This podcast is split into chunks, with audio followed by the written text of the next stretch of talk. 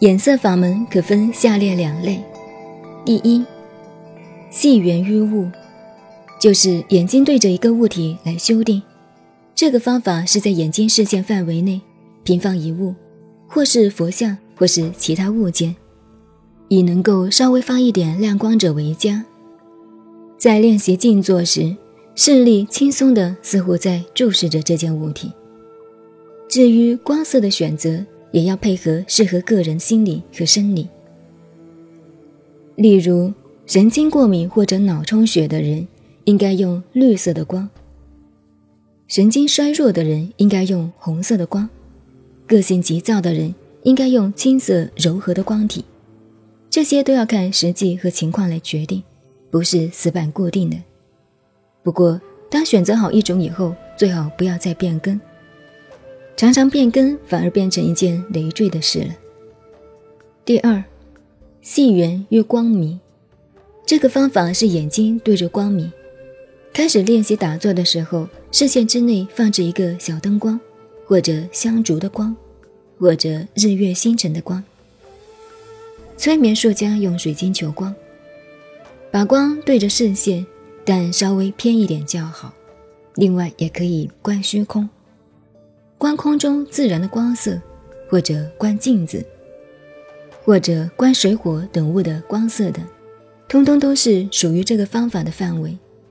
不过有一点要特别注意，就是对着镜子看自己的方法，容易造成神经分裂的游魂症，不可以轻易尝试。像这些方法，佛道和外道都同样的采用。在佛法的立场上说，修习的人首先要了解一点，就是说这些方法只是方法种种，都只是为了初学的人容易入门而已。如果执着方法，把方法当成真实，就落入魔境外道了。因为自己的心如果不能定止于一缘，反而去忙着方法，就会变成混乱。心念混乱，自然就不能达到止的境界。在修订的过程中，常常会产生种种不同的景象，譬如在光色的境界中，最容易生成幻象，或者发生眼神通的现象。如果没有名师指导，非常危险，马上会误入魔道。上根利器的人，若有若无，不寂不离的在色沉静中，也有豁然开悟的。这并不是一般常情所能推测的。如释迦看到天上明星而悟道。此外，也有忽的看见一物就洞见本性的例子。在禅宗古德里。凌云禅师就是见桃花而悟道的，是非常奇特的例子。他在悟道后的偈子说：“三十年来寻剑客，几回落叶又抽枝。